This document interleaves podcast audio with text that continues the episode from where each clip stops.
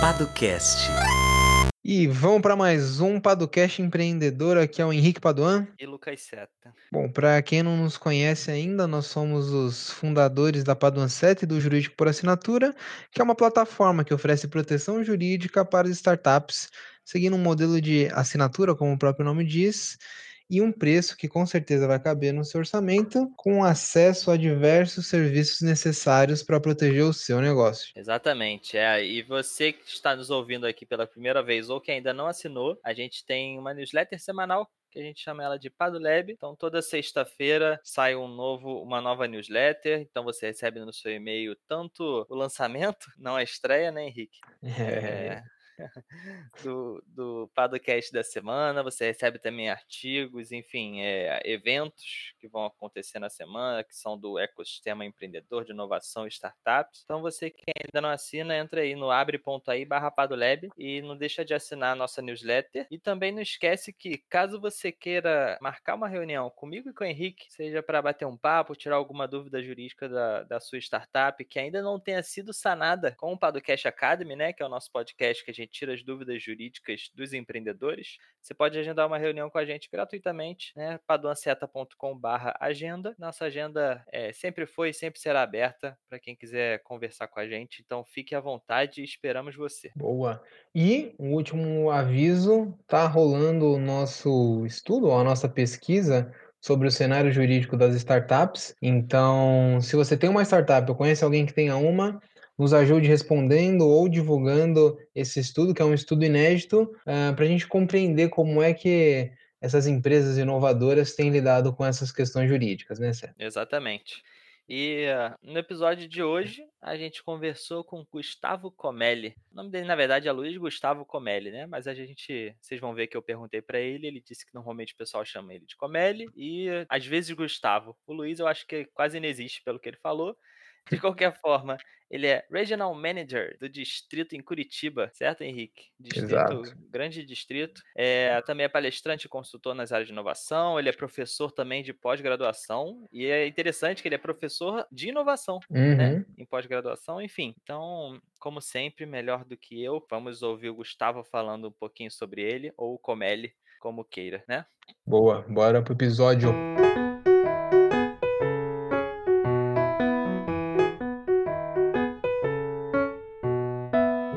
Luiz Gustavo Comelli, mas a maioria me conhece só por Comelli. Hoje eu atuo como Regional Manager do Distrito, que é uma plataforma de inovação que tem uma base em São Paulo, mas eu represento a partir de Curitiba da companhia para o sul do Brasil. A gente tem algumas atividades como hub de inovação aqui em Curitiba, a gente tem algumas unidades em São Paulo e alguns braços de projetos de inovação corporativa, fundos de investimento. Eu também atuo como consultor, como palestrante, professor pós-graduação ligado à inovação e tecnologia. E atualmente a gente tem tido aí bastante volume de trabalho falando sobre o tema, né? Então a inovação sempre teve no hype, uma buzzword, agora está virando realidade e isso é bom. Com esses dois anos praticamente que eu estou no distrito, a gente tem aplicado muito conexão de negócios e inovação. Eu já tive uma história maior, eu liderei unidades de negócio na PUC Paraná, dentro de uma, da Pró-Reitoria Administrativa, fui gerente de filial, campus, unidade de atendimento. Isso entre 2001 e 2013, fui professor também da Escola de Negócios da PUC, uma jornada bem legal lá. Passei entre 2013 e 2018 esse período todo no Sebrae, para aqui Paraná, liderando projetos ligados à inovação. É daí que vem esse background, é daí que vem é, toda essa paixão por inovação. A gente desenvolveu projetos com um arranjo produtivo local de software, empresas de TI, startups, com políticas públicas de inovação. Fui uma, uma das pessoas que atuou ativamente aí na, na, configuração da Lei de Inovação de Curitiba, na, na construção de modelos de políticas públicas também em governanças do Estado, das cidades aqui da região metropolitana de Curitiba. Gosto muito do tema de cidades inteligentes também, volte meia rascunho, observo, escrevo algumas coisas sobre isso. Então, nesses pouco mais de 20 anos de carreira, os últimos oito, basicamente, foram ligados à inovação e é, como eu costumo dizer, eu trabalho muito em cima desse guarda-chuva mais completo, desde a política pública, do arranjo, da, da visão econômica das cidades, da própria legislação, até o outro lado aponta o empreendedor, o cara criando uma startup, um negócio, desenvolvendo, gerando emprego e renda. Esse é um pouco do perfil do Comelli, sou casado, tenho duas filhas, né? Apaixonado pelo Coritiba, então esse é um pouco do, do meu perfil. Legal, legal, Comelli. É, Obrigado aí pela participação. Então, dá para dizer que você começou a sua história com inovação por meio do Sebrae, foi isso mesmo? Ou o seu interesse veio antes ou depois? Porque assim, a gente tem visto o crescimento né, do tema inovação, startups, empreendedorismo nos últimos anos. É, e você já tem aí uma, uma estrada muito longa e talvez maior do que boa parte dos empreendedores né, que hoje lidam com inovação começou realmente no Sebrae? Como é que você caiu nesse ecossistema, dá para dizer assim? Eu acho que o caminho eu encontrei no Sebrae, mas tem alguns fatos anteriores que fizeram esse link, né? Quando o, o meu gerente no Sebrae pediu para assumir alguns projetos, para desenvolver alguma coisa na área de inovação, ele fez muito isso conta da minha experiência dentro da universidade. Então, geralmente, a gente associa ou associava exclusivamente inovação ao que era produzido, conhecimento produzido dentro de uma instituição de ensino. No primeiro, meus primeiros quatro anos de trabalho, eu ainda era estagiário da administração, eu atuei numa empresa de tecnologia, a Sync Technologies. Aí, é, lá eu estava, de certa maneira, no administrativo, mas envolvido com tecnologia. Quando eu recebi esse desafio no Sebrae, ficou um pouco mais fácil buscar na SINC para trabalhar com as empresas de TI de Curitiba e pegar o background do conhecimento de universidade, pesquisa, ciência, formação e uma série de outras coisas para poder começar a dar os primeiros passos. Tanto que um dos primeiros arranjos que eu fiz conversar com o time da Universidade da PUC, que é onde eu tinha muito contato, né? Tinha passado por lá com o reitor, fui conversar com a SINC, que é uma empresa referência em tecnologia, e agora fez aí uma, uma, é, uma parte, uma, uma associação aí com a Mutante. Então eu tinha contatos bons e dali puxando um fio outro, chama um, chama outro, a gente conseguiu construir uma rede e aí os projetos começaram a ficar mais maduros também. Então a, a inovação basicamente eu posso dizer que ela se consolidou no Sebrae. Algumas sementinhas já foram plantadas a, um pouco antes nesse período. Então acho que isso marcou bem e o tempo de Sebrae foi muito intenso, né? Muito amplo, um aprendizado gigantesco. É uma, é uma instituição fantástica a gente se desenvolver, aprender e talvez tenha um dos propósitos mais bonitos aí hoje de, de, dessas organizações aqui no Brasil. Legal. E Comeli, você falou sobre a academia, né? Sobre universidade e tudo mais. Uh, como você vê essa relação né, entre o empreendedorismo e a universidade e como é que a gente consegue desenvolver, de certo modo, esses negócios, essas ideias que surgem na, na, na faculdade, né, mas às vezes não tem o, o apoio devido? Tem um, um, viés histórico aí, sabe? Tem muito sobre os modelos das universidades. Histórico mesmo, porque assim, se a gente olhar na sociedade brasileira, tem o modelo das universidades americanas, que são aquelas que para a gente parece que faz mais sentido, porque lá a universidade conversa mais fácil com o mercado, né? Inclusive ela é financiada pelo mercado, o que garante a sustentabilidade financeira, econômica delas. Mas em geral, aquelas pessoas que podiam no século passado, retrasado, estudar, iam todos para a Europa, né? Iam para Paris. O modelo das universidades ali, ele é um pouco diferente, ele é muito mais para dentro, né? Ela é mais intramuros. Então a gente acabou criando no Brasil um pouco dessa linha, é, né? Da universidade ser mais fechada, né? Então todo o conhecimento produzido ali dentro geralmente não tem muita força a é, explodir os limites ali da, da universidade. Então, hoje, discute-se muito, há um bom tempo discute-se isso, é, de como as universidades ou como o conhecimento produzido ali pode gerar realmente resultados sociais, econômicos e financeiros. Muitos lugares, muitas universidades, você vai falar de que pesquisas podem ser utilizadas para a universidade ou o professor é, monetizar o que ele produziu, isso parece um crime, né? Assim, é água e óleo. Ou, ou eu sou pesquisador ou eu sou um cara do mercado ganhando dinheiro. Uhum. Parece que no Brasil, muitos isso não, não são possíveis, andarem juntas. Um erro né, gigantesco, porque a gente perde muito da capacidade do pesquisador e de todo o ativo que tem dentro de uma universidade. É, não só falando de professores, mas falando de, de, alunado mesmo, né? Você tem universidades aí com 20, 30, 50 mil alunos, você tem programas de AD, universidades EAD que tem 100, 200, 300 mil alunos, mas é, você tem uma base científica no Brasil até relativamente forte, só que é isso, o modelo ainda é, é, é uma produção porta para dentro, né? É para validar nome, currículo, produção de artigo, porque assim que os professores, principalmente o pessoal do estricto senso, mestrado e doutorado, assim que eles são medidos para sua remuneração. Sempre digo que a gente tem que tentar enxergar o que, que vale, né? O professor, ele é medido pela quantidade de artigos que ele publica, grupos de pesquisa, e conforme ele desempenha isso, ele tem crescimento na carreira. Mas aqui no mercado está associado ao tamanho do negócio, ao número de, de, vendas, de clientes, faturamento e outras coisas, são outras métricas. É difícil a gente quebrar esse modelo. O que, que tem acontecido hoje? Existem, até pela questão do financiamento dessas universidades públicas ou privadas, estão nascendo boas iniciativas de descobrir modelos. Então aí, programas de empreendedorismo, muito ligado pelo movimento das startups, principalmente com esse boom aí dos últimos seis anos, sete anos, é, começaram a, ficar, a criar dentro das universidades programas de aceleração e desenvolvimento. O, o aluno que quer empreender, ele começou a adotar metodologias de Lean Startup como referência para os seus negócios e as universidades estão criando instrumentos para isso, incubadoras, aceleradoras. Né? Então, isso é um movimento bem interessante. Existe um movimento de sustentabilidade financeira das universidades que é tentar produtizar. E está mais fácil falar sobre isso dentro das universidades privadas hoje, conseguir pegar o que o, a as patentes e as produções científicas e fazer uma análise de jogar isso para o mercado. Isso também está acontecendo em algumas universidades é, privadas e isso também tem quebrado um pouco esse paradigma histórico aí do distanciamento de academia e mercado. E até para uma sustentabilidade financeira, porque as, as universidades precisam outras fontes de receita, já que mensalidade está cada vez mais difícil, já que o modelo de educação presencial está sendo cada vez mais questionado. E aí eu digo, não é substituir totalmente pelo online, é a gente sempre ter uma mescla, um equilíbrio disso. E, e também porque o funding para as universidades, por exemplo, como o FIES, também está bastante restrito, o governo cada vez com dificuldades financiar, precisa muito de iniciativa privada. Então as universidades que sempre tentaram seus modelos financeiros por programas de financiamento, seja para a Uni para bater imposto, aquelas que podem, seja é, FIES que sustentavam, para muitas era 60% da receita de uma universidade. Então isso está sendo reinventado agora e por força, né, por dor. Né? Eu sempre falo, soltei um artigo esses dias no Distrito, se a gente vai inovar pela dor ou pelo amor. Então esse é um modelo de segmento que vai ter que inovar pela dor, apesar de já ser inovador porta para dentro. Legal, legal. Você falou sobre o crescimento né, do, do ecossistema de inovação e startups, empreendedorismo. A gente nunca conversou Nunca, acho que não, acho que não, né, Henrique? A gente nunca falou com alguém do, do Vale do Pinhão.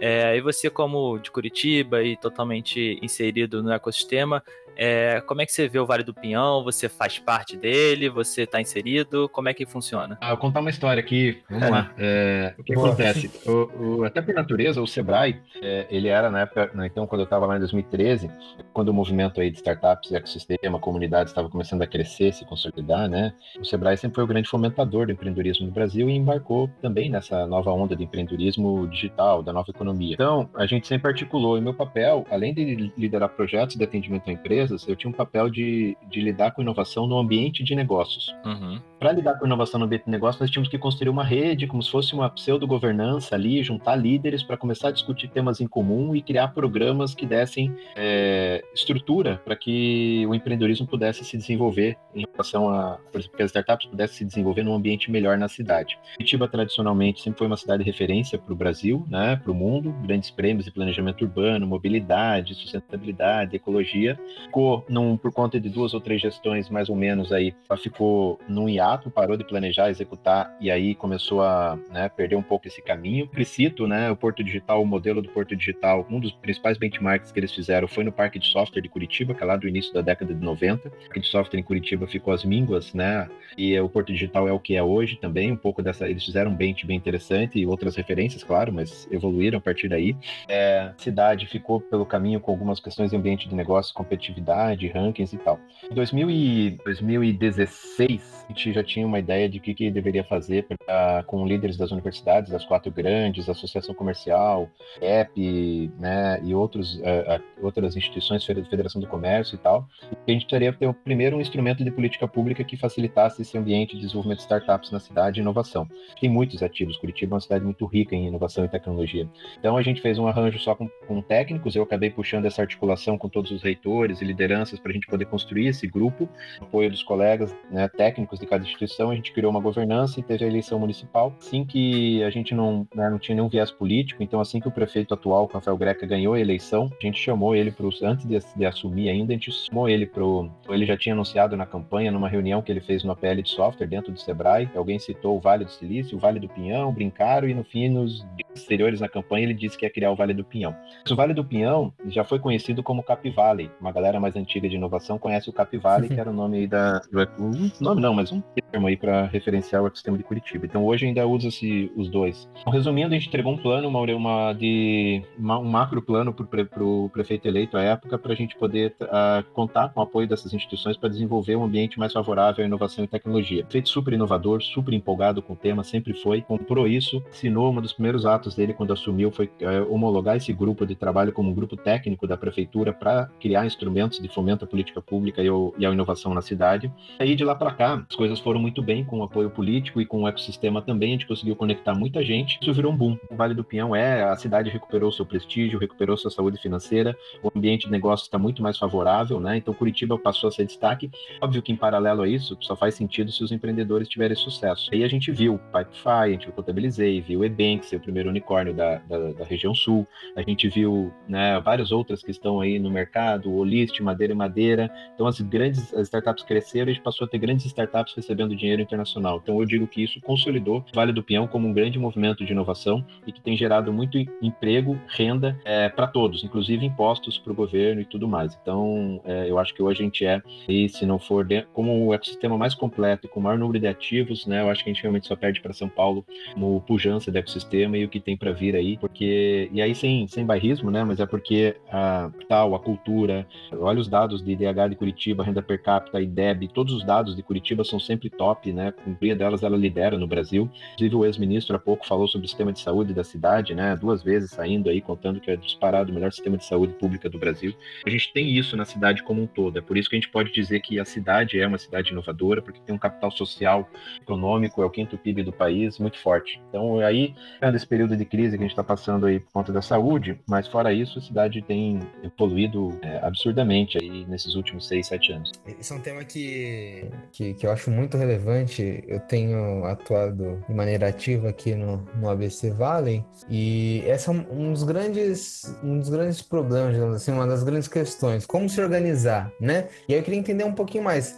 Uh, o Vale do Pinhão é uma associação? Ele só é um grupo de pessoas? Você me falou que tem uma, uma eleição? É, ou ele é algo da prefeitura? Como é que funciona? Como é que vocês se organizam e. Ele é um movimento. Ele é um né? movimento. O Vale do Pinhão hoje é um, é movimento, ele não tem CNPJ, não tem nada, ele não tem lideranças, ele é um movimento do ecossistema. É, a gente tem dentro dele, claro, várias comunidades ou vários, vários movimentos. Então tem a turma de startup, tem a galera da economia criativa, tem o pessoal de TI lá. Mas o Vale do Pinhão em si é só um movimento, é, é um termo dado para o que acontece no empreendedorismo e inovação aqui em Curitiba. Ah, daquele trabalho que a gente fez com a prefeitura, saiu a Lei Municipal de Inovação e saiu o Conselho Municipal de Inovação. Então, o Conselho Municipal de Inovação, sim, ligado ao governo público, é, a prefeitura, o governo municipal, ele tem representantes legais colocados lá e que discutem um pouco de estratégia de ambiente e tem algumas ações lá.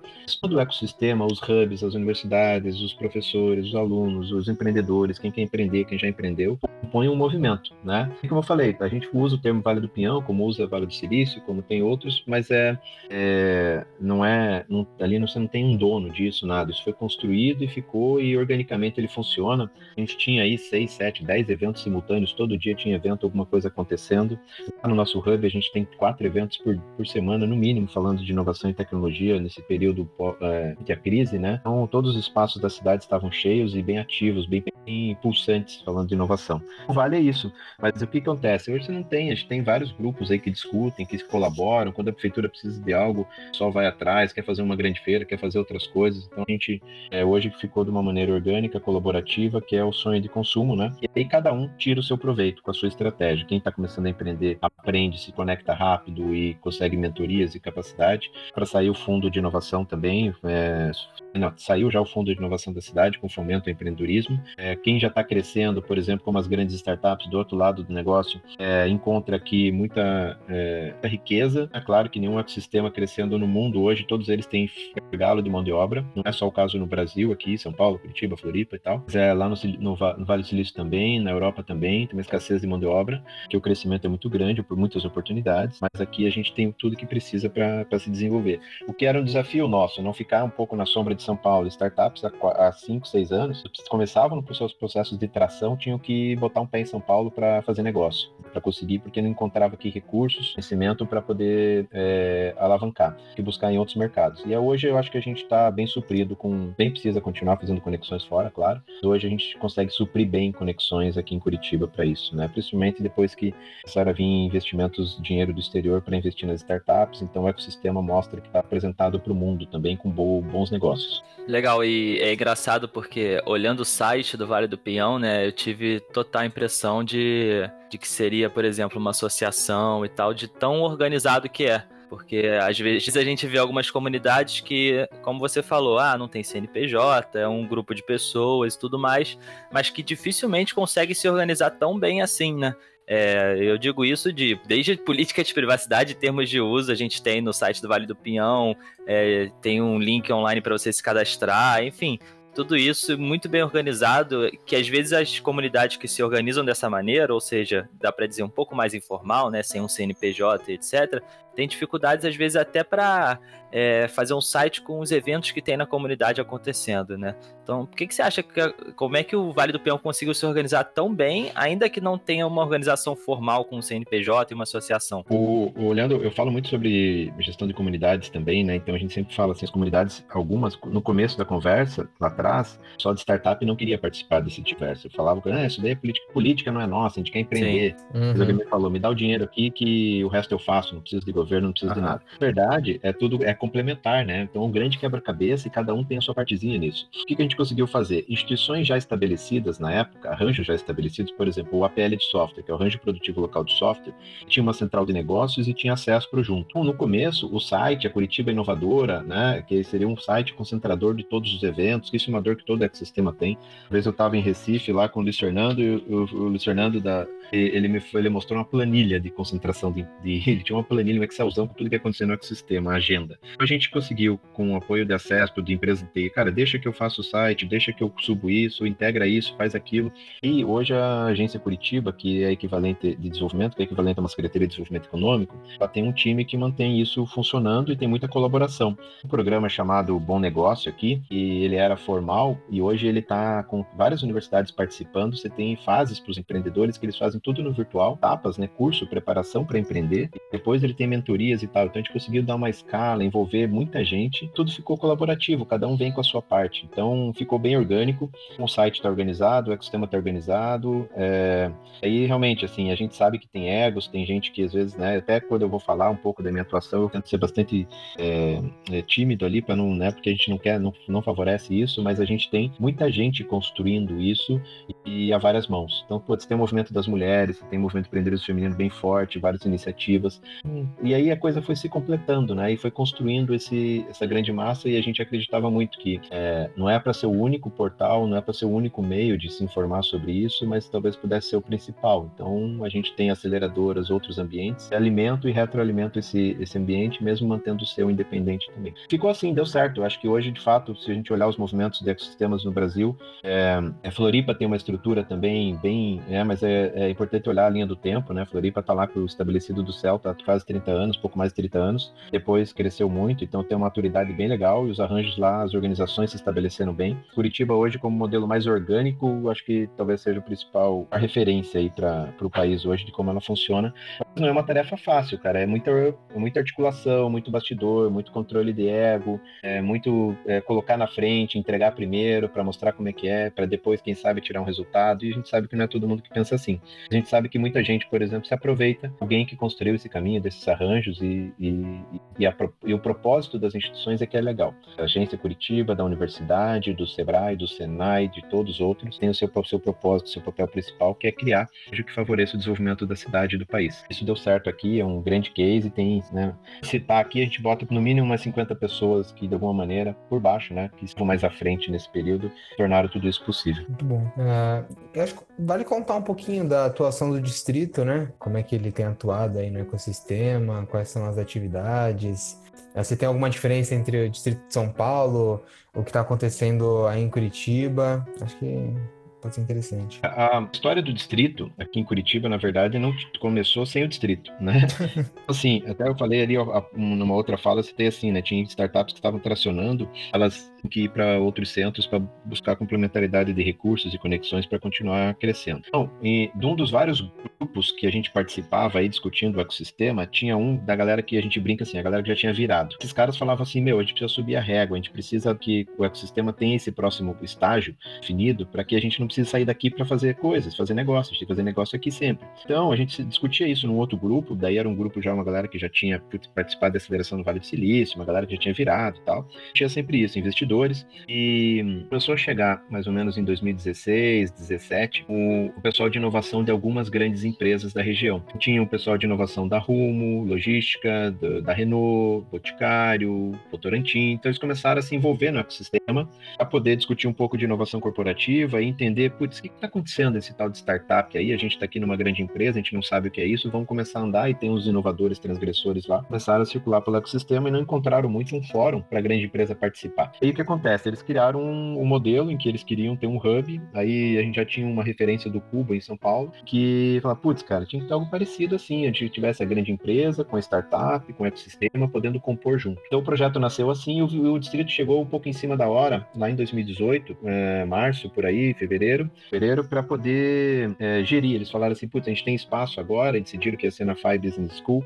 é, que é uma das principais escolas de negócio aqui do Paraná, e aí que já tinha o espaço físico, já tinha o hardware lá, mas não estava conseguindo virar nesse modelo. Então chamaram, falaram, a gente não sabe gerir espaço, comprar cadeira, é, organizar evento, né? Então precisa chamar alguém que faça isso. E o distrito foi convidado a participar disso, e aí já entrou e conseguiu trazer para o ecossistema de Curitiba visão diferente do que já do que existia. Então a gente trouxe para o ecossistema, primeiro, atuar numa régua acima do early stage. Então, as startups que foram para lá eram startups já que já tinha o, o market fit definido, já estavam faturando, de, é, formalizadas, né? Estavam no processo de tração. Essa era a prioridade. Aí a gente começou a trabalhar então com empreendedores e negócios mais maduros. E dentro desse espaço nós passamos a ter unidades de inovação dessas grandes empresas. Entrou com a gente o grupo Barigui, né? Que é uma holding com vários negócios. Entrou com a gente a Rumo Logística, entrou com a gente a Bosch. Então, nesse movimento, essas três se tornaram âncoras desse projeto. Aí começaram a vir outras uh,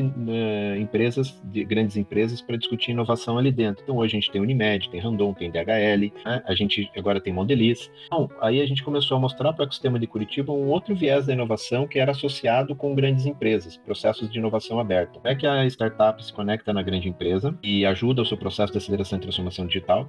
E, principalmente hoje, como é que a grande empresa se aproxima desses negócios, desse ecossistema. Então, hoje a gente está fazendo muito da grande empresa a startup, que é o que muitos players hoje, por conta da crise e tal, estão é, fazendo também, né? Tem uma galera agora começando a atender inovação corporativa e entendendo eles para daí conectar uma startup. Até um ano atrás aí, basicamente, o que a galera fazia era desenvolver startups para ganhar mercado e que são uma fornecedor de uma grande empresa.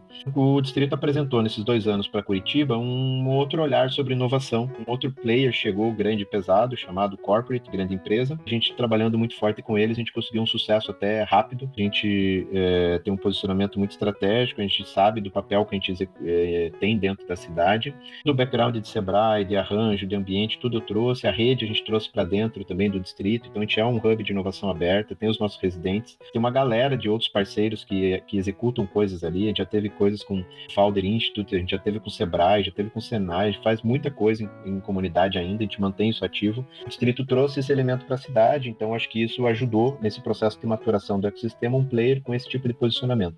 São Paulo, hoje o que, a gente posiciona? A gente é a, mais completa plataforma de inovação do Brasil. Por que, a gente fala isso? Que a gente tem não só os hubs, como Curitiba, mas tem quatro hubs em Paulo. São Paulo eles são verticalizados, então a gente tem para fintech, para marketing, publicidade, tem o, o, hub de saúde dentro do Hospital das Clínicas, que agora está com uma demanda enorme de soluções do mercado e tal, correndo atrás de conectar a questão de saúde aí para solucionar problemas da crise. É, nós temos um braço de investimentos, nós temos uma, um, um braço de inteligência do mercado, que é o nosso data miner, que é disparado a melhor e maior base do Brasil hoje, principalmente por conta da qualidade das informações. São mais de 90 variáveis de startups que a gente monitora no mercado. A gente, inclusive, lançou ontem o SPT, o, SP, que é o report da, da cidade de São Paulo. Fantástico o número de startups lá, a qualidade das informações. A gente tem um braço de, de Venture Builder também, onde a gente não só faz arquitetura e, e desenvolve soluções é, de negócio para corporates, principalmente, mas como a gente tem time que, que desenvolve a gente constrói soluções, a gente não faz só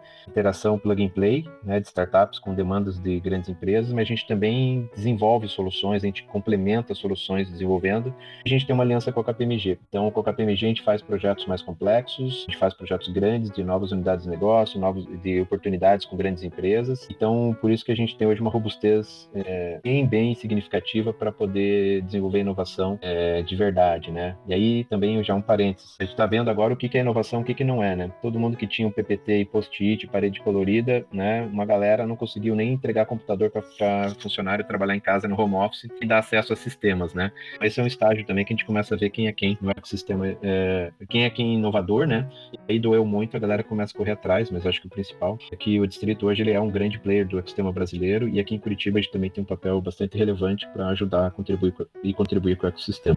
Legal, muito bom.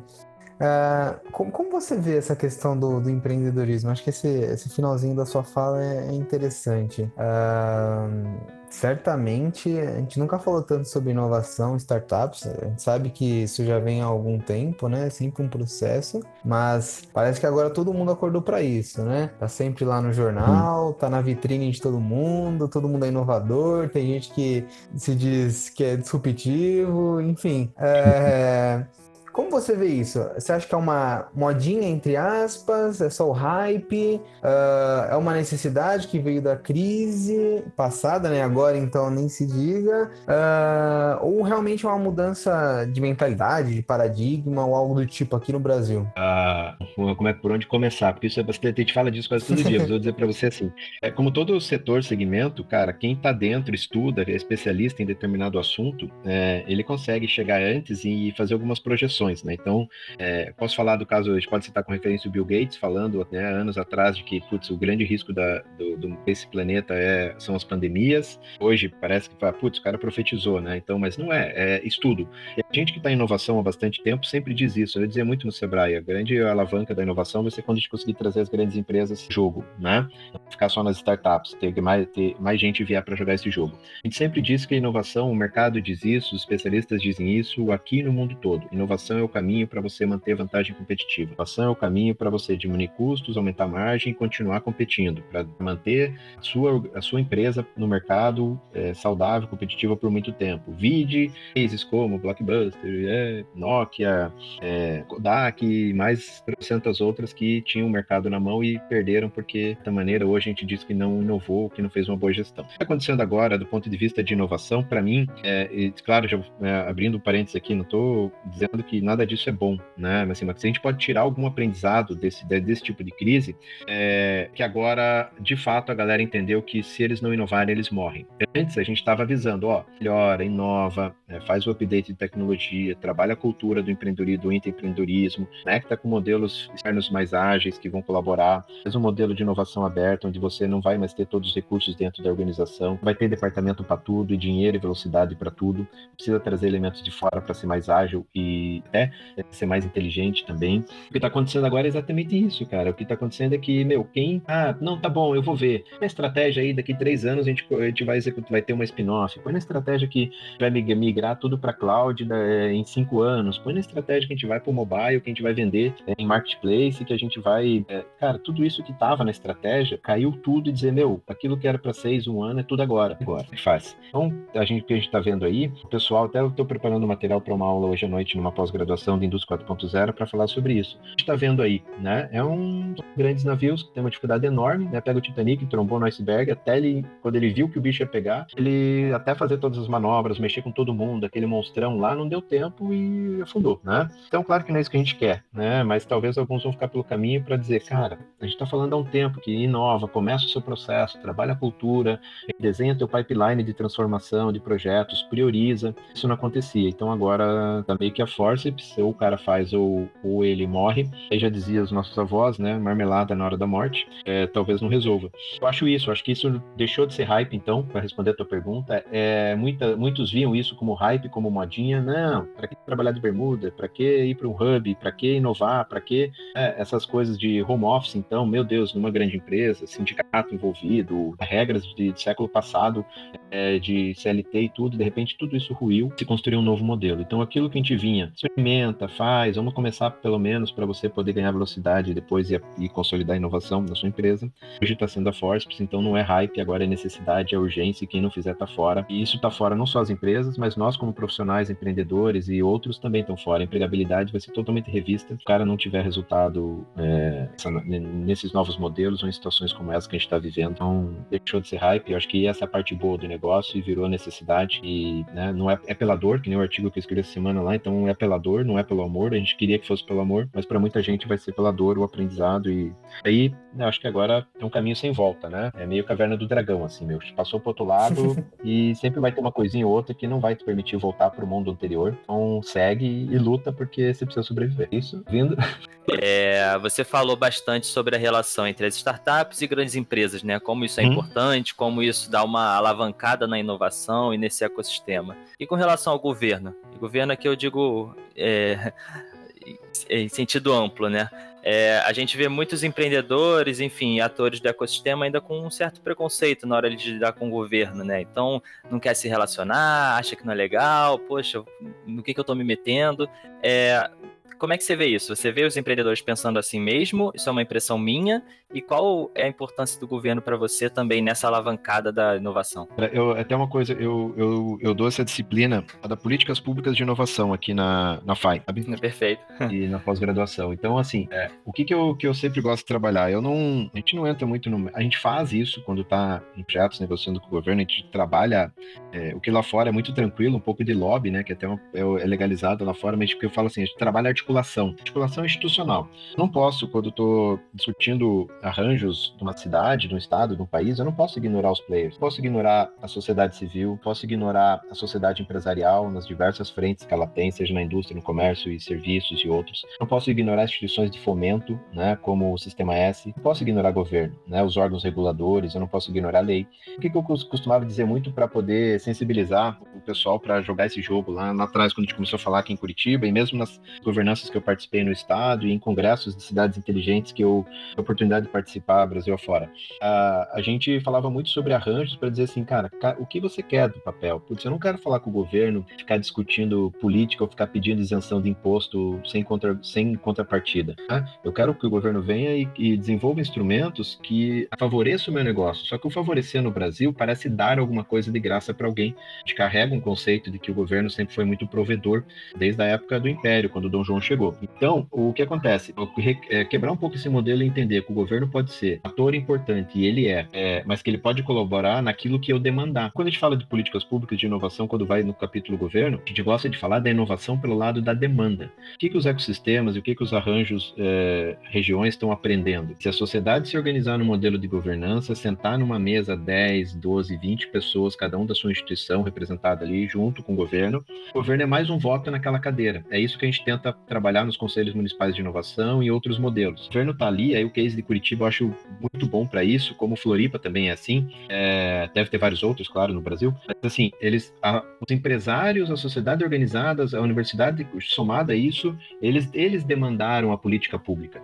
Então eles é que demandaram o que, que seria legal que o governo fizesse por eles. Isso é legal, né? Porque é uma forma de você colaborar e até exercer o teu papel de cidadão e, da, e representar a instituição que você trabalha, é, fazer o teu papel. Você vai demandar o governo de uma maneira organizada, robusta, você junta os principais players. Isso acontece é, facilmente, né? Facilmente não, tem as suas dores no processo, mas eu acho que a gente tem que chamar o governo para conversa e demandar ele. Deixar ele criar sozinho, e aí a gente tem esse histórico no Brasil que é horrível, deixar os caras criarem sozinho, essa aí é coisa errada, né? A gente tem vários exemplos, mas agora, se a gente conseguir influenciar e participar, a gente tem chance de conseguir, conseguir sucesso nas demandas que a gente precisa. Por aí que eu acho que, que a gente tem que trabalhar. Então, o governo é mais um ator participante importante desse, desse quebra-cabeça e que a gente precisa saber lidar com ele. Não dá para ignorar. Se a gente ignorar, eles trabalham sozinhos. E aí vai muito provavelmente vai na contramão das demandas da sociedade, porque a gente tem um, um de a média dos nossos líderes políticos e mesmo em outras organizações e outros setores, é, ela não é uma média muito alta, né? Então, é, se a gente deixar na mão dos caras, caras vão errar o pênalti, vão bater para lateral mesmo, vai influenciar isso. Então,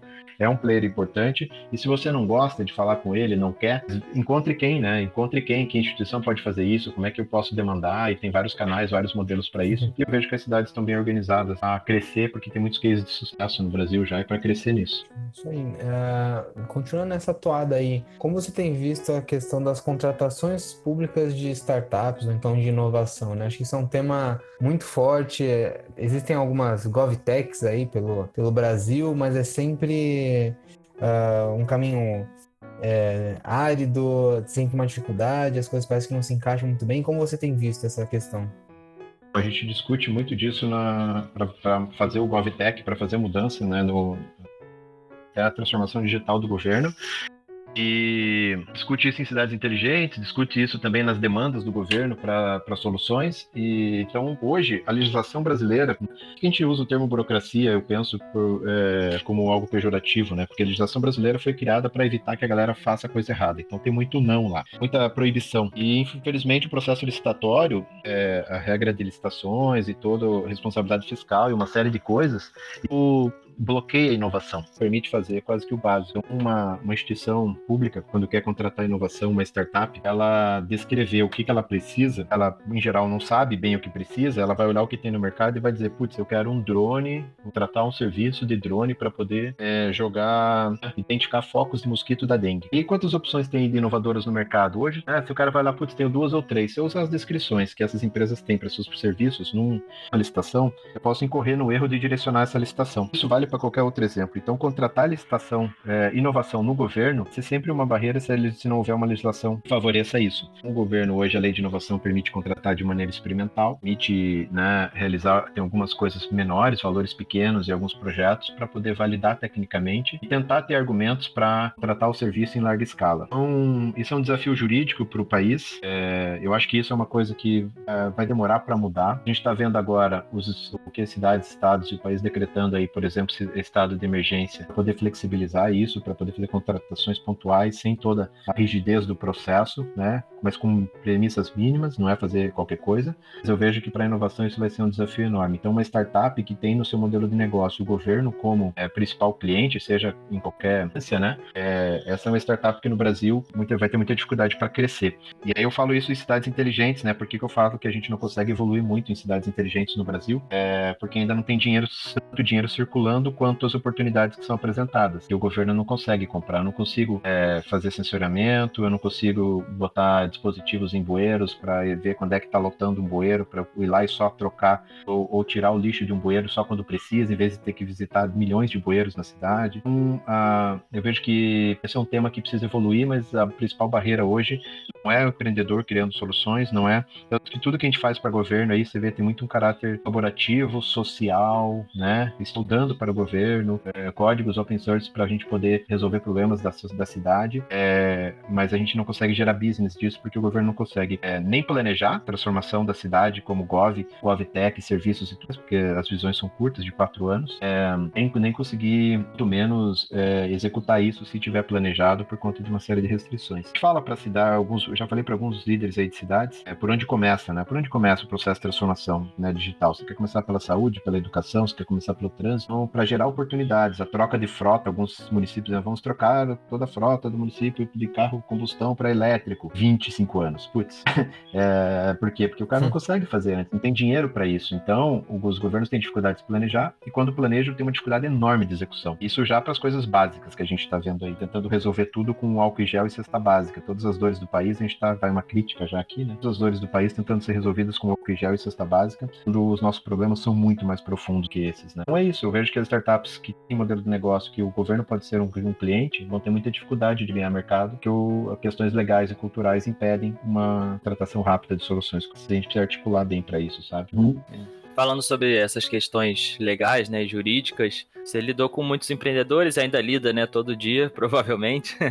É, e como é que você vê essa relação dos empreendedores e das empresas e startups em geral com os cuidados jurídicos dos negócios, né? Então, elas tendem a ser mais preventivas ou não, só quando um problema efetivamente acontece é que elas acabam procurando um suporte. Como é que você vê? Ah, cara, eu vejo que ainda que a, seg a segunda alternativa ainda é mais usual, né? Infelizmente, empreendedor brasileiro, é, isso também é cultural, por isso que a gente não pode olhar fotografia, a gente tem que entender o contexto e entender um pouco mais de, de história, né? Em geral, o empreendedorismo no Brasil nasceu, né? óbvio, sempre com grandes empreendedores, lá desde Visconde de Mauá, os Matarazzo e vários outros aí, é, mas o que acontece? Para a população em geral, o empreendedorismo surgiu como uma forma de sobreviver. Isso, de certa maneira, está muito uhum. forte na cultura do nosso país ainda. Então, a gente sempre ouve histórias, o cara começou vendendo caneta na, na Praça 15, lá, Silvio Santos, né? E, e aí, hoje é o que é? Putz, o cara começou porque não tinha que comer, ele vendia o que tinha para vender e foi fazer negócio. Eu, no Brasil, isso ainda é muito forte. Sim. Então, uh, infelizmente, a gente primeiro abre um negócio, começa um negócio, formalizar, né? Apesar de que hoje você tem um MEI aí, que é uma formalização simples para a maioria das atividades, é, mas a, a gente só busca formalização, apoio jurídico, contábil, se for obrigado. Vai gastar dinheiro com essas coisas se for obrigado. Enquanto não for, eu vou tocando.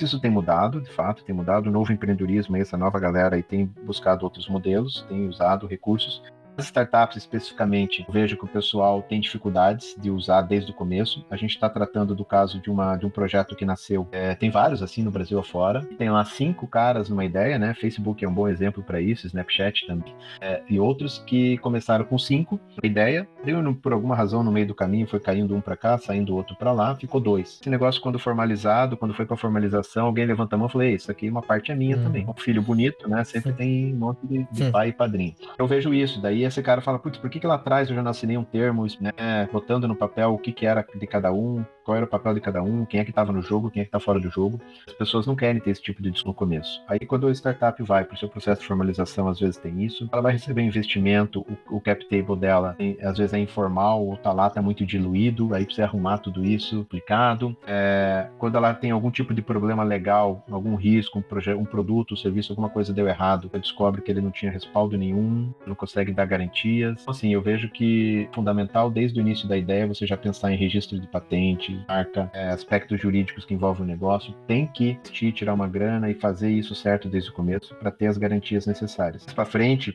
não fazer isso no começo pode te dar sérios problemas mais para frente. E mais para frente você vai ser obrigado a fazer. O, o esforço, que tem que corrigir, é muito grande. Eu vejo que as startups, por mais que participem de programas de aceleração e assessorias de várias instituições aí, mas esses caras ouvem a mentoria e o módulo da assessoria jurídica, mas, né, e aí vocês atuam nesse mercado, sabem muito mais do que eu sobre isso. Esses caras é, não executam isso. Ele prefere melhorar produto, ele prefere ganhar mercado, ele prefere, prefere faturar. Depois ele vai cuidar do, do jurídico da formalização das coisas. Eu acho isso uma falha, porque aí tem muito a ver com a custo de urgência. Uma visão de negócio de fato, de longo prazo, já precisa nascer uma segurança jurídica é, do ladinho. Não é o mais comum que acontece, infelizmente, porque isso mata muito empreendedor, mata muito negócio, né? E de ajudar, acaba ficando um ônus a startup pensar são jurídicas. Um pouco disso é a minha visão, né?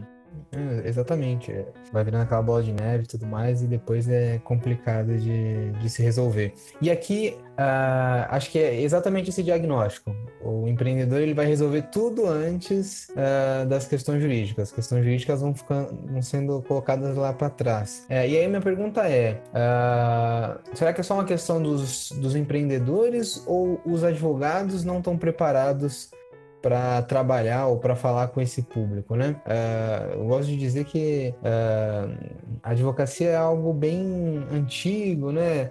Uh, quando você pensa num advogado, você pensa naquele cara engravatado, uh, num escritório bem bonito, cheirando aqueles móveis de madeira, né? Será que a advocacia está preparada para atender essa, essa onda gigantesca que está vindo? Tudo bem, a gente sabe que existem ações e pessoas que estão querendo mudar um pouco, mas no cômputo geral, né? Será que também não tem uma, um problema dos advogados que não conseguem chegar e se comunicar e até cobrar um preço adequado para uh, os empreendedores? É, mas isso isso não é só para advogado, viu? Apesar que eu não sou advogado dos advogados, mas eu diria assim, cara, em todos os profissionais tá assim, cara. O cara de consultoria de negócios não consegue, o contador também não consegue, o cara apanha pra caramba pra conversar com essa galera. É, sei lá, os médicos agora também, com essa coisa da telemedicina, os caras também não estão ali preparados. É, então, no caso dos advogados também, é um, é um, é um, são carreiras consolidadas, é, profissões consolidadas, históricas, né? E eles, todas essas que têm essas características vão ter dificuldade para lidar. Nós, administradores aqui desse lado também, eu vejo muito cara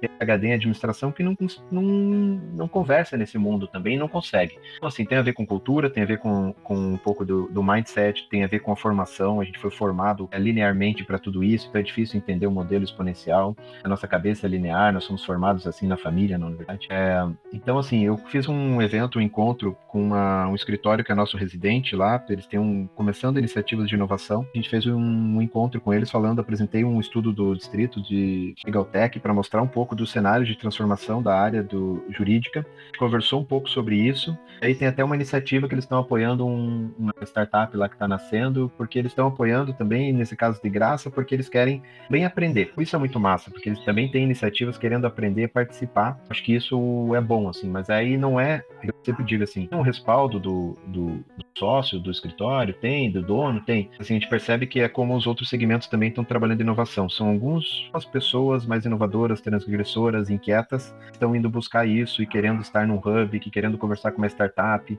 Vai no hackathon, a OAB aqui no Paraná faz um hackathon muito, muito forte e eu vejo que tem um movimento nesse sentido. Então, é, e precificação é um outro detalhe ainda complicado, né? Porque o cara ele vai dizer todo o background do escritório, todos os clientes que ele tem, como é que ele faz e precifica. E a startup, meu, só precisa de um termo lá, algo simples que o cara faz é, né, em 10 minutos ali pela experiência que ele tem, ele poderia começar a ter, a ter essa visão.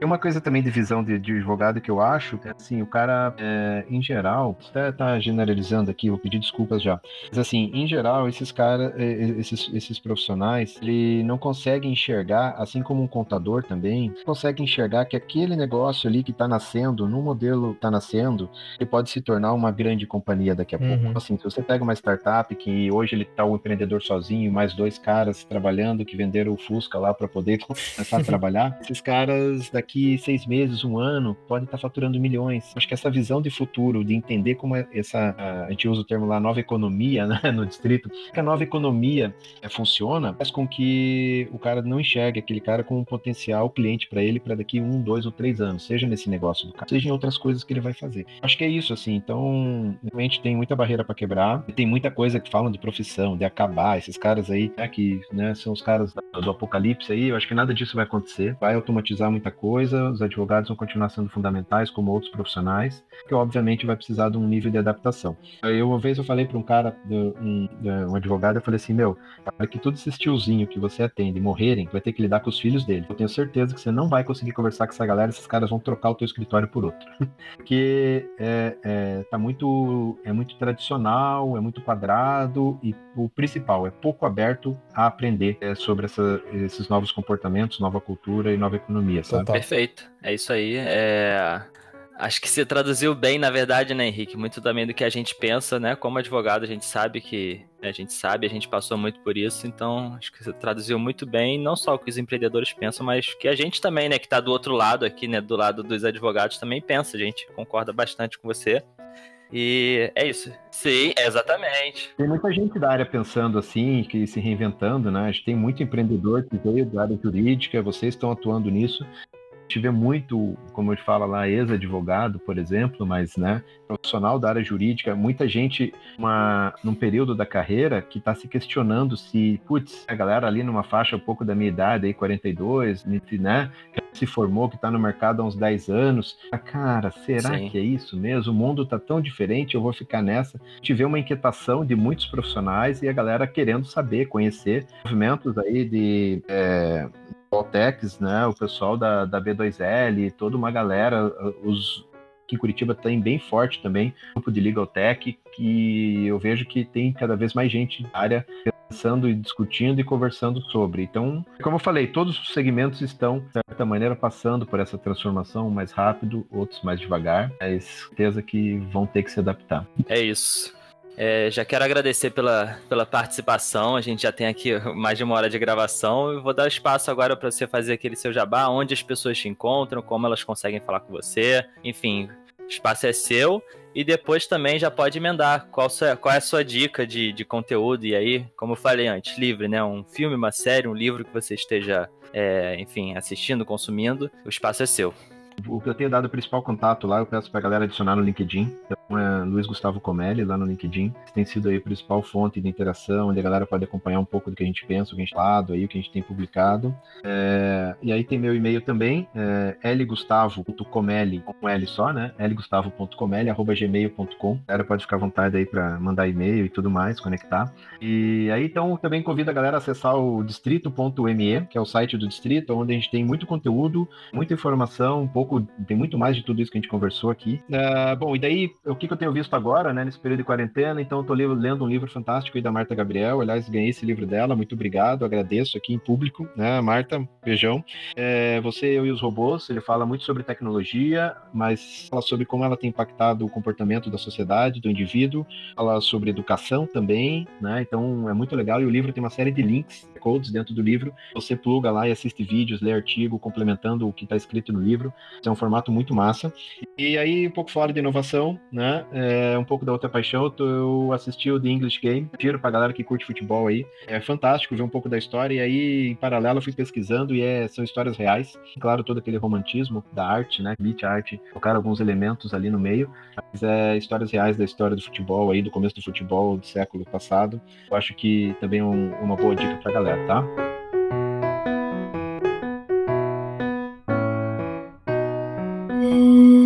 Edição Guilherme Gadini.